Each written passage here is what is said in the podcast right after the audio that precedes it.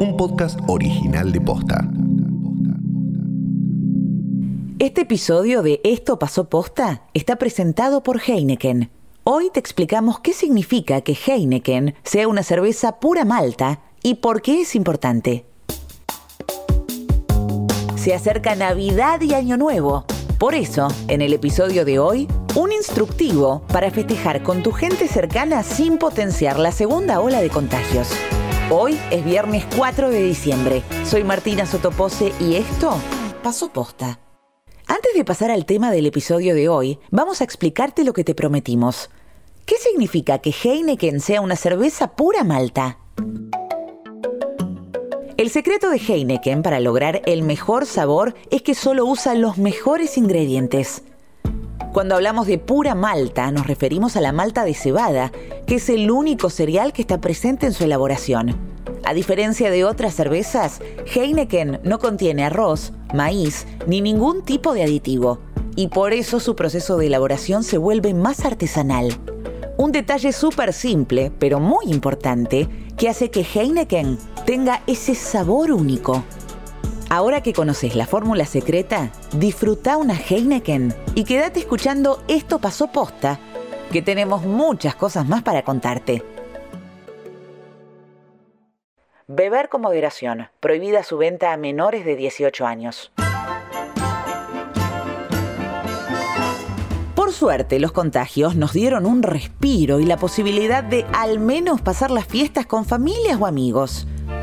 Pero que podamos reunirnos para fin de año no significa que vale todo. Aunque los números vienen en baja, sigue habiendo circulación del virus. Por eso es importante seguir manteniendo algunos cuidados para evitar contagios. Y si bien después de casi 10 meses de pandemia incorporamos algunos hábitos, diciembre trae dos fechas particularmente peligrosas, Navidad y Año Nuevo. Los cuidados que tengamos antes de estas fechas van a ser clave para definir la magnitud de la segunda ola que podamos llegar a registrar. Por eso, hoy, un manual práctico para pasar unas fiestas seguras y libres de COVID.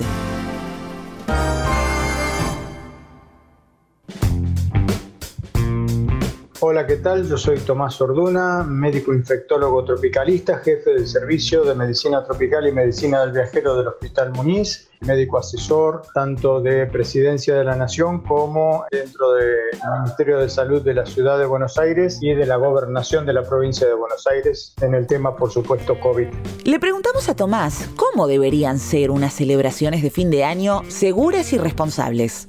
Bueno, la primera cosa tiene que ver con el ambiente en el cual se puedan realizar esas reuniones. El ideal es hacerlo al aire libre. Todos aquellos que puedan utilizar un jardín, un patio, una terraza, estar al aire libre sería realmente una forma de minimizar potencialmente el contagio en estas reuniones familiares y de amigos que son clásicas para Navidad y el Año Nuevo. Si no tenemos la posibilidad de un patio, terraza o espacio al aire libre, o también en caso de que el clima no acompañe y tengamos que hacerlo puertas adentro, hay que asegurarnos de que la ventilación sea la correcta. Hay que tratar de sostener una ventilación adecuada que no es con aire acondicionado, sino que es abriendo ventanas y puertas y generando una circulación interna, una corriente interna que va a minimizar fuertemente aquello de la aerosolización, esto del virus quedando en el aire. Tomémonos un momento para explicar por qué es importante reunirnos al aire libre o en espacios ventilados. Hasta el momento, las investigaciones indican que el COVID se transmite a través de gotas grandes o medianas, que son las que exhalamos cuando hablamos. Esas gotas salen de nuestra boca y pueden recorrer una distancia de entre 1 y 2 metros hasta caer al suelo. Para esquivar estas gotas es que aplicamos un distanciamiento de entre un metro y medio y dos entre personas. Pero por otra parte, al hablar y respirar, exhalamos también microgotas. Y esas, que son minúsculas, microscópicas, permanecen en el aire. Cuando yo tengo el encierro de personas sin aireación, la posibilidad es que queden suspendidas en el aire lo que son las micropartículas que permiten estar durante una hora o dos horas, si no hay movimiento, si no hay circulación de aire, suspendidas que pueden transportar virus. Si estamos en un espacio interior cerrado y sin ventilar, Esas microgotas que permanecen hasta dos horas en el ambiente pueden transmitir el virus. En la medida en que yo simplemente abro una ventana y en el otro extremo de la habitación abro una puerta, una endija, algo, corre un poco de viento, esas microgotas rápidamente salen de esa situación potencial de contagiar porque se vuelan, entre comillas, con el viento, salen para donde se genere la corriente. La misma regla aplica para los viajes en auto. Es fundamental minimizar la cantidad de pasajeros y ventilar el interior del vehículo. Bajamos un poquito las ventanillas como para que circule el aire, volvemos al concepto de la circulación, todos con cubre nariz, boca, higiene de manos antes de subir al auto y al descender del auto nuevamente higiene de manos. Ahora, todos los que puedan, en lugar de ir cuatro o cinco personas en un auto, repartirse en más autos, es mejor. Cada núcleo familiar se mueve a su manera. Decir, yo vivo con mi familia, somos cuatro en casa, vamos cuatro. Somos dos, vamos dos. Para tratar de no cruzar diferentes núcleos familiares. El ideal es ese. Después está lo posible. Dato random. Durante la segunda ola en Europa, varios gobiernos publicaron las reglas y protocolos para sus festividades. En España se van a limitar las reuniones a un máximo de seis personas y habrá un toque de queda a la una de la madrugada, el 24 y 31 de diciembre.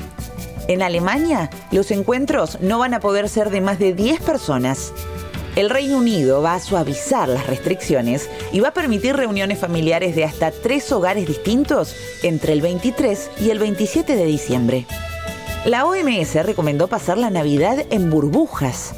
Familias de hasta tres hogares, grupos limitados, pequeñas burbujas durante varios días. Por ejemplo, si armás una burbuja de tres familias, no tenés que elegir con qué abuelo pasar las fiestas. Además, podés extender la convocatoria de Navidad hasta Año Nuevo.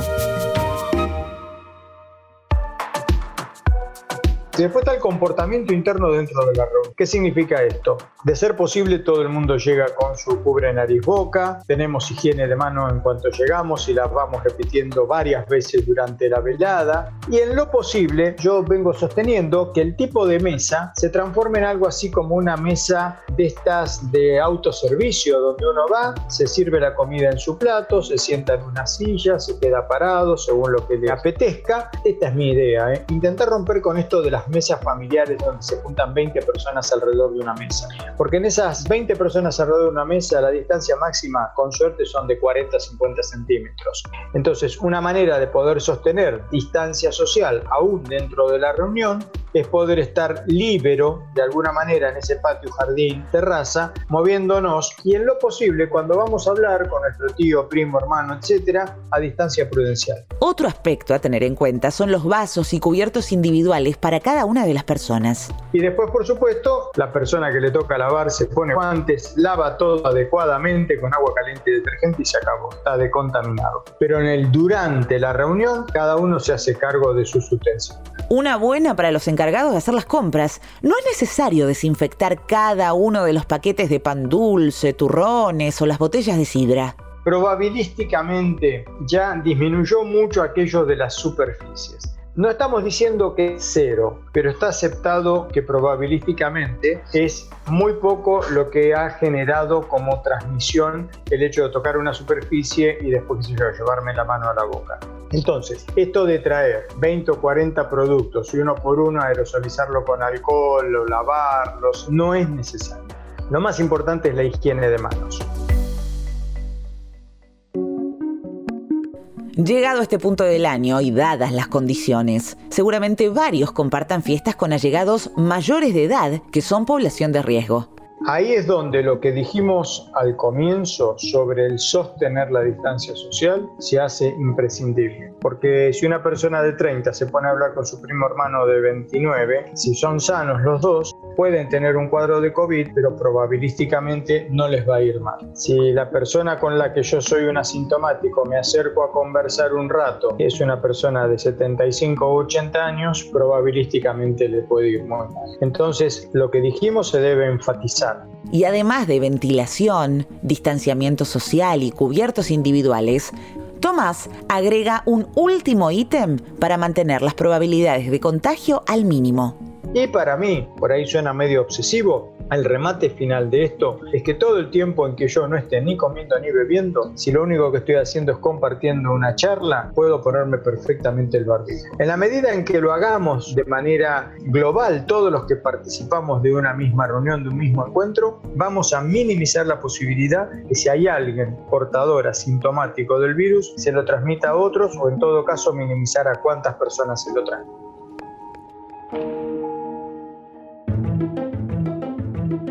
la situación actual que estamos, sin la población vacunada y habiendo circulación comunitaria, claramente, a pesar que los números ya no son tan altos como lo eran tiempo atrás, pero seguimos teniendo transmisión comunitaria, todos aquellos que llegamos a este fin de año y no han padecido la enfermedad o la infección, siguen siendo susceptibles, por lo tanto sigue siendo necesario evitar que se infecten. A pesar que desde el punto de vista epidemiológico estamos mejor ahora que en agosto o septiembre. Entonces, proteger a aquellos que tienen riesgo y autoprotegerse a aquellos que tienen riesgo.